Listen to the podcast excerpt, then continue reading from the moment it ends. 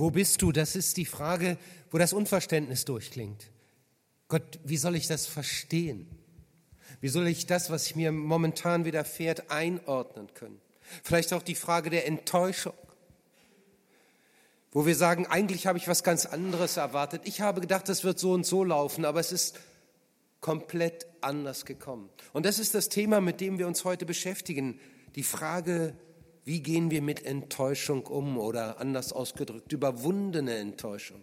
Und wir betrachten dabei Josef und wir merken gleich, dass er mit Enttäuschungen kämpfen musste. Wir haben das am letzten Sonntag gehört. Josef hatte, war als Sklave verkauft worden und hatte in dem Haus, in dem er dann war, eine sofortige Vertrauensstellung bekommen. Sein Herr war der, Leib, der, der Oberste der Leibwache des Pharaos. Und der konnte alles in die Hände dieses jungen Mannes legen. Und er hatte so geschickt damit umzugehen, dass es hieß, er braucht sich um nichts mehr kümmern, dieser ähm, Mann des Pharaos. Alles, was Josef machte, gelang. Er kümmerte sich wirklich nur noch ums Essen. Ne, Traumjob, ne? Solche Angestellten zu haben, wo du sagst, kann ich alles loslassen. Und dann kommt dann diese Situation, von der wir auch gehört haben, dass die Frau dieses Potiphas, dieses ähm, Obersten der Leibwache, scharf auf Josef war und mit ihm eine Affäre beginnen wollte. Josef aber sagt nein. Und dann beschuldigt sie ihn fälschlicherweise. Der wollte mich vergewaltigen. Und dann hielt sie ein Gewand hoch, weil er ausgerissen war und sie es ihm noch entrissen hat. Und dann ist dieses Gewand, das wir hier mit sehen, ganz links. So als Beweisstück. Hier könnt ihr sehen, was das für einer ist. Und das sagt sie auch dem, dem Potiphar und sagt, den hast du hier ins Haus gebracht. Und Potiphar schnappt sich Josef und sagt, ab ins Gefängnis. Keine Verhandlung, keine Rechtfertigung. Weißt du, vorher hat er alles für ihn gemacht. Dieser Potiphar musste sich um nichts mehr kümmern. Und jetzt ohne Verhandlung ab ins Gefängnis. Weißt du, ich wäre enttäuscht. Ich wäre enttäuscht. Wenn ich vorher alles mache, aber in dem Moment, wo ich eigentlich die Unterstützung dieses Mannes brauche, der sagt, interessiert mich nicht. Könnt ihr mal nachfragen. Wie gehen wir denn damit um? Wenn wir solche Enttäuschungen von Menschen erleben. Und wir alle erleben ja Enttäuschung, unterschiedlich intensiv. Aber wenn ich in mein Leben hineinschaue, vergeht keine Woche, ohne dass ich nicht irgendeine Enttäuschung erlebe. Irgendetwas, was mich traurig macht, was ich nicht richtig verstehe. Ich mich dann frage, wie gehe ich damit richtig um? Und darüber wollen wir, und damit wollen wir uns heute noch intensiver beschäftigen, denn das nächste Kapitel, wie es dann eben weitergeht, das zeigt, dass die Enttäuschungen auch bei Josef noch weiter anwachsen. Er kommt ins Gefängnis. Und dann werden ihm bald zwei Leute zugeordnet, die beim Pharao in Ungnade gefallen waren. Der oberste Bäcker. Also ähm, ich weiß nicht, wie der zu dieser Stellung kam. In Frankreich ist es ja so, es gibt einen Wettbewerb, wer bäckt das beste Baguette. Und der, der dann der Sieger ist, der darf ein Jahr lang den Élysée-Palast beliefern, also den Staatspräsidenten. Und ich hoffe, dass es beim Staatspräsidenten bleibt und nicht bei einer Staatspräsidentin. Und äh, also, der darf beliefern. Und ich weiß nicht, ob das auch da, ich glaube nicht, dass da einen Wettbewerb gab, aber der hatte diese Stellung, also immer schön Fladenbrot für den Pharao und für die ganze Belegschaft, so war der Hoflieferant. Aber irgendwas hat da nicht gestimmt. Die Croissants waren nicht mehr so gut oder ich weiß es nicht. Also auf jeden Fall, vielleicht hat er sich auch was zu Schulden kommen lassen. Nicht nur er, sondern auch der Mundschenk heißt es, kam ins Gefängnis. Nur Mundschenk, da stellen wir uns so einen besseren Kellner vor, ne? aber das stimmt nicht. Ein Mundschenk war damals schon eine gehobene Stellung. Der war verantwortlich für diesen ganzen Getränkeapparat. Das heißt, der war auch verantwortlich für den Weinanbau, für die Verarbeitung der Reben, für die Kälterung, für all das, was dazugehörte. Das war der oberste Weinbauer. Und der kredenzte dann dem Pharao den Wein. Aber nicht nur das. Damals wenn ein Herrscher so nicht mehr so äh, im Wohlgefallen der äh, ganzen Mannschaft war, hatte man immer Angst um sein Leben. Und die Art und Weise, wie man sich eines Herrschers damals gern entledigte, war, etwas Gift in irgendein Getränk zu geben.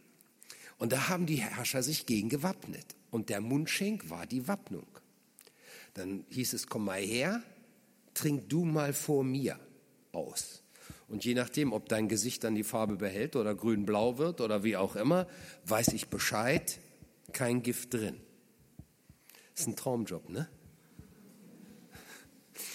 Also auf jeden Fall, was auch immer, dieser Mann, der hat sich auch was zu Schulden kommen lassen, vielleicht hat er in seine eigene Tasche gewirtschaftet, wie, die landen beide im Gefängnis. Josef wird ihnen dann zugeordnet als der, der sich um diese beiden, ich sag mal, Wips in, der, in dem Gefängnis zu kümmern hatte. Und als die eines Morgens so richtig traurig aus der Wäsche gucken, da sagt er, was ist mit euch los heute? Ja, wir haben geträumt, fangen sie an. Und wir wissen nicht, was dieser Traum bedeutet. Nun muss man wissen, in Ägypten gab man viel auf Traumdeutung. Da gab es eine ganze Branche Traumdeuter. Da war ein boomender Wirtschaftszweig. Und da, da gab es auch richtig, es gibt Bücher, die wir heute noch gefunden haben, ähm, die sagen, so und so kann man einzelne Dinge im Traum deuten. Also wenn du jetzt träumst von heißem Bier, heißt das, dein Vermögen wirst du verlieren heißt es, Bier ist ungut. Wenn du träumst von irgendeinem Dorn, der dich gestochen hat oder wo du dich gestochen hast, auch schlecht, dann werden wahrscheinlich Lügen über dich in Umlauf kommen. So hatten die eine ganze Latte und dann konnten die immer sagen, was hast du geträumt? Das bedeutet das und das und das und das.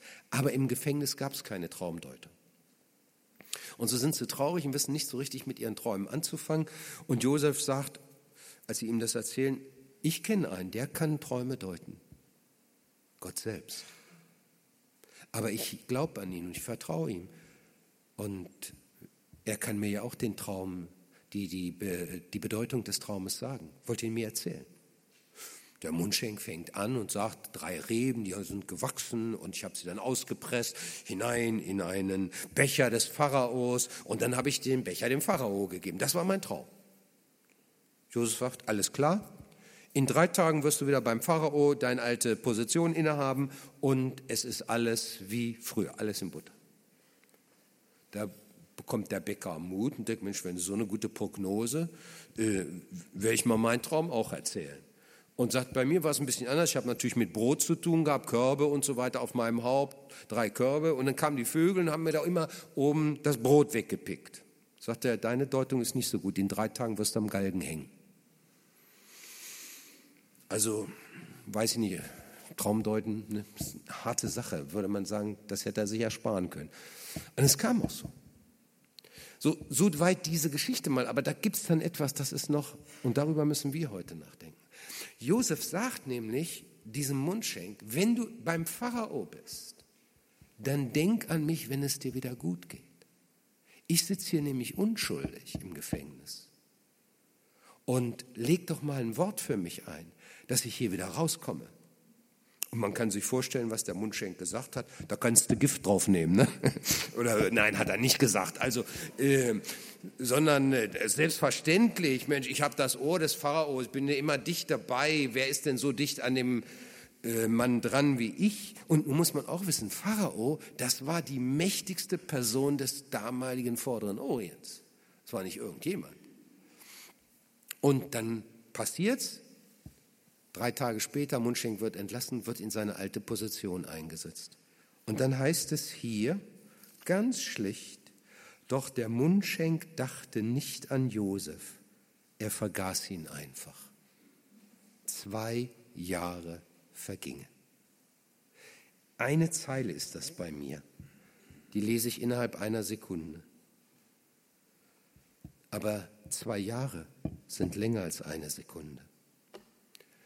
Und was wird Josef gemacht haben, als er jetzt gedacht haben, wie ging es ihm, als nun der Mundschenk raus war? Er wird gewartet haben. Ein Tag, eine Woche, einen Monat und nichts passiert. Wir können sowas schnell heute hören und darüber ein bisschen nachdenken, aber wenn du selbst in einer solchen Situation bist, wo du sagst, ich muss hier raus, das ist, ich halte das hier eigentlich gar nicht aus, dann ist das anders. dann, dann scheint die Zeit fast stehen zu bleiben. 24 Monate nichts, 104 Wochen warten, 730 Tage Ungewissheit, 17.520 Stunden, ohne dass was passiert. Da wird alles für dich schwer. Wenn du warten musst und du so dringend wartest, dass sich die Situation ändert, das ist hart. Max Lucado, der eine sehr feine Auslegung dieser Josefsgeschichten geschrieben hat. Max Lucado, wenn er den kennt, er, man kann den so angenehm lesen, eine, eine sehr ermutigende äh, Weise, mit der er Geschichten auch der Bibel auslegt. Er sagt, Josef befand sich im Wartezimmer Gottes. Und im Wartezimmer kannst du echt nur warten. Ne? Wenn du beim Arzt bist, kannst du nur warten. Kannst nicht sagen, ich fange schon mal ein bisschen mit der Behandlung an oder so. Geht alles nicht. Du musst warten. Und so wartete Josef hier. Er wartete darauf. Der wird auch gebetet haben, Herr, hol mich hier raus. Aber es passierte nichts. Und vielleicht befinden wir uns auch gerade in irgendeinem so Wartezimmer Gottes. Wir bitten, dass Gott uns doch hilft in einer Situation, aber es passiert nichts. Wir warten auf eine äh, neue Arbeitsstelle, wir warten auf irgendeinen guten Bescheid, aber es passiert nichts. Wir warten, wir müssen warten. Und je länger dieses Warten dauert, desto mehr kommt dieser Ton der Enttäuschung rein. Und ich weiß nicht, wie du damit umgehst, wenn du Enttäuschungen erfährst. Ich will dir mal erzählen, wo ich eine Enttäuschung, ich erfahre ja immer wieder Enttäuschung, aber ich will mal von einer Enttäuschung zu erzählen. Ich habe euch hier was mitgebracht, das könnt ihr auch vorne sehen. Eine kleine Broschüre der Saddleback-Gemeinde in Los Angeles. Durch Zufall entdeckte ich die, als ich da war. Das ist ein Buch, da kann man seine Gebetsanliegen reinschreiben. Und da kann man nicht nur die Gebetsanliegen reinschreiben, sondern dann steht da auch, wie, du kannst eintragen, wann und wie hat Gott geantwortet. Also, du schreibst rein, ich habe für das und das gebetet und am 7. Mai 2017 kam die Erfüllung oder was auch immer. Durch Zufall landeten Gretel, Elisabeth und Lothar Bublitz vorne auf dem Cover dieses Dings. Habe ich gar nicht gewusst. Ein Jahr, also das Foto war ein Jahr vorher gemacht worden. Und ich möchte euch etwas erzählen zu diesem Foto. Wir beten hier gerade um eine Gastfamilie für unsere Tochter, die dorthin wollte zum Schüleraustausch. Wir hatten im November erfahren, sie hat einen Platz. Und wir wollten es so machen, dass wir eine Gastfamilie vorschlagen, weil es uns wichtig war. Und seit Anfang Dezember schrieb ich nun E-Mails. 50, 60, 70 E-Mails. Wo ich immer Leute dachte, da oder da, die könnten doch vielleicht was wissen. Ich telefonierte in die USA. Da kostete das damals noch richtig Geld und nichts passierte. Dezember, Januar, Februar, März, alles ohne irgendeinen Erfolg. Ich schrieb die Pastoren der Settleback-Gemeinde an und die haben da eine ganze Reihe. Die Kleingruppenleiter, den äh, Praise-Direktor, äh, alle möglichen Jugendleiter. Zweimal wurde den tausend ähm, Jugendlichen dort, die da zusammenkommen, wenn sie ihre Veranstaltungen haben, gesagt, hier dringende Gast, dringend eine Gastfamilie gesucht. Alles ohne Erfolg. Und dann wurden wir als Matthäusgemeinde eingeladen, im Mai 2004 dort bei einer Konferenz teilzunehmen. Und wir fuhren mit acht Leuten hin, kriegten die Flüge sogar gesponsert von denen und sollten dort eine Auszeichnung empfangen, weil wir uns vorbildlich für eine Aktion der Saddleback-Gemeinde hier in Deutschland eingesetzt haben. Und überall, wo ich Leute traf auf dieser Konferenz, die mit der Saddleback-Gemeinde zu tun hatten, sagte ich, ey, wir suchen eine Familie für meine Tochter. Kannst du mir nicht helfen? Aber alles ohne Erfolg. Der Frau des Hauptpastoren von Rick Warren sagte ich, den Award brauche ich nicht, ich brauche eine Gastfamilie. Habe ich auch Gott gesagt. Ich bin nicht so scharf auf den Award. Es wäre besser, du gibst mir eine Gastfamilie. Und dann ging die Konferenz zu Ende. Es war der letzte Tag, wo wir hier zusammenstehen.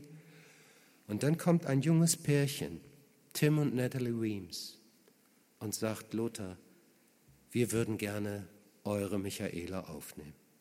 Und hier seht ihr, wie wir beten, Gott danken und einfach froh sind, dass diese Zeit des Wartens ein Ende hat. Aber das ist nicht das Ende dieser Geschichte. Wir waren noch etwas länger in den USA, in anderen Gemeinden. Und als ich zwei Wochen später nach Deutschland zurückkam, hatte ich eine Mail von dem Leiter der Ehearbeit der Saddleback-Gemeinde bei mir im Postfach. Und er sagt, es tut, mir, es tut ihm leid, dass er mir mitteilen muss, dass das mit diesem Pärchen und der Gastfamilie nichts wird.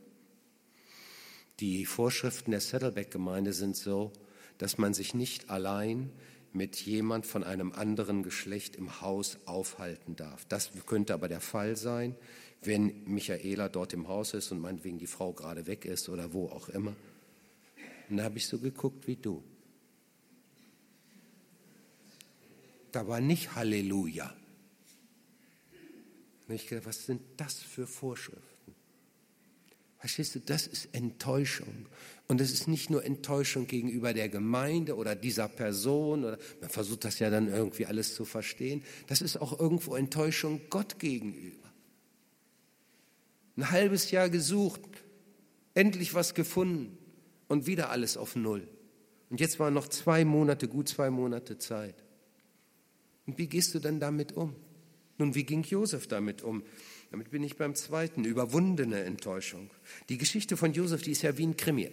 Also diese Kapitel 1. Mose 37 bis 50, die kann man mal lesen. Das ist echt interessant. Die geht ja dann weiter. Nicht nur die, der Mundschenk und der Pfarrer, äh, der, der Bäcker haben geträumt, sondern wird dann berichtet, auch der Pharao hat schlecht geschlafen und geträumt. Der träumte von sieben fetten Kühen, die aus dem Nil kommen, und dann kommen sieben hässliche Kühe aus dem Nil und fressen die sieben Fetten. Und der Wachtschweiß hier badet auf und froh, dass er wieder einschlafen kann, kommt ein nächster Traum.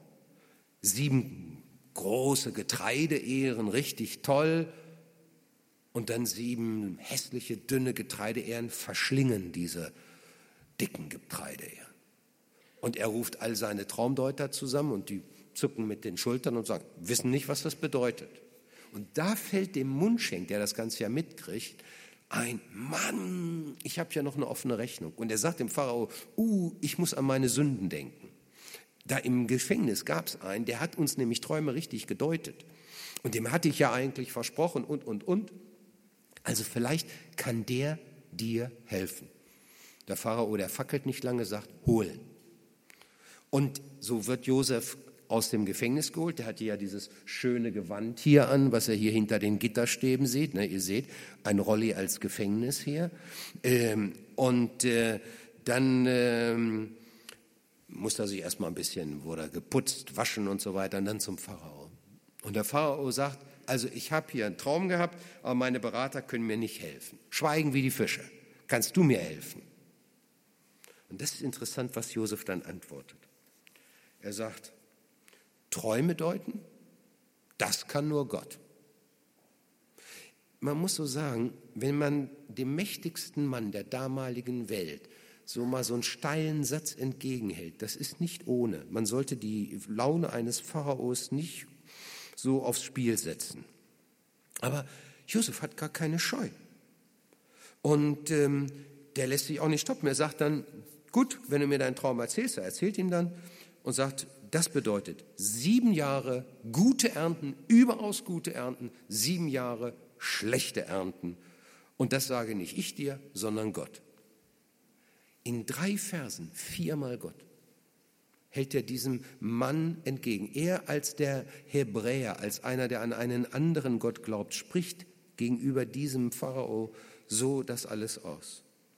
Die Zeit im Gefängnis, die Zeit des Wartens, die hat bei Josef nicht dazu geführt, dass er gesagt hat, oh, ich fange immer mehr an meinen Glauben zurückzuschrauben. Ich sage immer weniger, weil ich habe ja auch gesehen, wie das mir negative Dinge einbringen kann. Nein, er hält an Gott fest. Und habe ich gefragt, mich gefragt, ist das vielleicht auch eine Botschaft, die in diesem Text drinsteckt?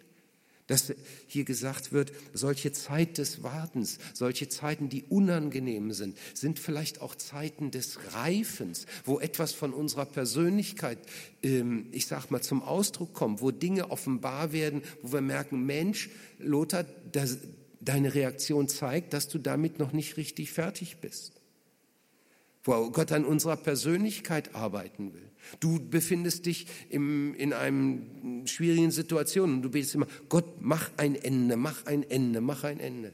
Gott sagt aber, nichts mit Ende. Du bist gerade im Trainingslager. Du musst lernen, deinen Glauben zu vertiefen. Diese Zeiten, in denen es eben nicht alles glatt geht, die haben einen vertiefenden Charakter. Und ich möchte dir gerne etwas beibringen, Lothar. Und es ist wichtig, dass du das lernst. Es ist wichtiger, als dass dieses Ding gleich wieder verändert wird. Wichtiger ist, dass du an diesem Punkt reifst und dass du zu einer stabilen Person auch des Glaubens heranwächst. Und ich glaube, dass das hier mit drin steckt in diesem. Vielleicht ist das auch bei jemand von uns so, dass er im Moment auch eigentlich hofft, eine schwierige Situation, dass sie schnell zu Ende geht, aber Gott sagt, nein, ich möchte an dir arbeiten. Und vielleicht solltest du vielleicht einmal fragen, was kann ich jetzt gerade lernen? Aber das ist nicht alles. Das ist nicht nur die, die Botschaft dieses Abschnitts, die ist größer, denn es geht ja hier mehr. Josef, der ist ja auch ähm, echt mutig, der schlägt dem Pharao dann gleich noch eine Steuer- und Verwaltungsreform vor. Der sagt, wenn diese sieben reichen Ernten sind, dann brauchst du einen guten Mann, der das alles organisiert, große Kornspeicher bauen lässt und dann kommen die Ernten da rein und das wird alles geschickt gemacht und dann, wenn die schlechten Ernten kommen, dann wird aus diesen Kornspeichern verkauft. Und in der Zeit, wo es die guten Ernten gibt, da musst du die Steuern erhöhen. 20 Prozent. Als ich das las, dachte ich, das ist ja ein toller Steuersatz. Also, ne? Haben wir nichts gegen. Ähm, ähm, und, ähm, aber trotzdem, das war der Vorschlag von Josef. Und der Pharao guckt den Josef an und sagt, du, da brauche ich nicht lange zu suchen. Die können mir alle hier nichts erzählen, meine Berater. Du sagst mir gleich was Handfestes. Du bist der Mann. Und sofort geht's los. Josef kriegt einen Siegelring. Das war so, ich sag mal, das, das, Zeichen, dass er jetzt die Vollmacht hatte, Dinge anzuordnen. Er sagt, du wirst mein Stellvertreter, Josef, mein Premierminister. Bringt man eine Staatskarosse her. Kriegt er gleich eine Staatskarosse, so einen zweisitzigen äh, Streitwagen. Ne? Vorne müssen immer Menschen laufen, wenn Josef ankommt in diesem Ding. Und die rufen dann immer, Achtung, Achtung, der Landesvater kommt, Haltung annehmen. Äh, also man merkt, der, der wird sofort, geht, das geht durch. Dann sagt er, was hast du denn da für ein Gewand an, das ist doch nichts Gescheites. Und äh, dann heißt es hier, er kriegte ein Bysos-Gewand. Bysos, das war damals der feinste Leinen, den es in Ägypten gab. Die Priester, die kriegten Bysos-Gewänder. Wird gleich deutlich, oh, da hat Josef auch noch etwas reinzusprechen. Er wird erhöht. Und dann sagt der Pharao, das war ja so ein Mann, dem hat man normalerweise nichts gesagt, sondern der hat den Leuten gesagt, was zu tun haben, sagt, und sehe auch keine Frau bei dir. Ich weiß eine. Der oberste Priester da in On, am Obernähe, der hat noch eine Tochter, die wird deine Frau. Naja, was sollte Josef sagen? Ja. Äh, also kriegt er noch eine Frau dazu. Und man merkt so, der, auf einmal ändert sich das Leben von Josef völlig. Von der, vom Gefängnis zum Palast, vom Sklaven zum zweitmächtigsten Mann des vorderen Orients. Der, alles ist anders. Ich glaube nicht, dass Josef an dem Morgen zu, im, im, gebetet hat, Herr, lass mich heute Premierminister von Ägypten werden. Das hätte er sich nicht vorstellen können. Genauso ist es auch manchmal bei uns. Wir warten, wir warten und über das Warten sind wir so, äh, ich sag mal, deprimiert geworden, dass wir gar nicht mehr glauben, dass Gott groß eingreifen kann. Und die Bibel ist immer wieder voll von Geschichten, die, die uns ein Wunder Gottes zeigen, die das wunderbare Eingreifen Gottes zeigen. Und ich dachte, jawohl, auch das ist die Botschaft dieser, dieser, dieser Kapitel hier. Gott sagt, lass dich nicht irgendwie ins Boxhorn jagen, lass dich nicht entmutigen, Lothar. Weißt du, wartest schon lange und gibst schon langsam die Hoffnung auch auf. Aber trau mir doch zu, dass ich der allmächtige Gott bin. Halte durch. Ich habe mich dann in der Vorbereitung dieser Predigt beschäftigt, auch mit anderen Bibelversen. Drei habe ich euch mal davon mitgebracht, die im Grunde uns ermutigen wollen, die sagen wollen, es lohnt sich durchzuhalten. Habt keine Angst, denn der Herr, euer Gott, geht mit euch. Er hält immer zu euch und lässt euch nicht im Stich. 5. Mose 31. Oder befiehl dem Herrn deine Wege und hoffe auf ihn. Er wird's wohl machen. Oder Philippa 1,6, ich bin ganz sicher, Gott wird das Werk, das er bei euch angefangen hat, auch vollenden. Wisst ihr, solche Bibelverse sind wie Rettungsringe. Wenn du denkst, jetzt geht das Wasser über mir zusammen, all die, all das, was mich im Moment betrifft, ich, ich schaffe es nicht mehr, ich gehe darin unter, dann kannst du so einen Vers nehmen und sagen, Herr, daran klammere ich mich. Du hast gesagt, befiehl dem Herrn deinen Weg. Er wird's wohl machen. Ich rechne jetzt damit auch wenn ich im Moment gar nichts sehe. Und du wirst auch in deinem Leben Wunder erfahren, Dinge, die du dir nicht vorstellen kannst. Die beiden Kapitel machen uns Mut, Gott zu vertrauen und warten zu lernen. Übrigens, die, ich habe euch auch diese beiden Bücher von Lucado, möchte ich euch auch sehr empfehlen. Die haben einen super Stil, wo sie uns Mut machen. Erzählen von anderen Menschen, die auch Ähnliches erfahren haben die gemerkt haben, wie Gott sie durchgetragen hat. Herrliche Geschichten sind da drin und eine ganz feine Auslegung zu Josef. Aber je mehr ich mich dann damit beschäftigt, dachte ich, aber das ist auch nicht die Botschaft. Wenn ich das ganze erste Buch Mose sehe, dann ist die Botschaft weitaus größer als nur Josef ist dann in diese tolle Stellung hineingekommen. Es ging Gott wahrscheinlich um weitaus mehr als um Josef.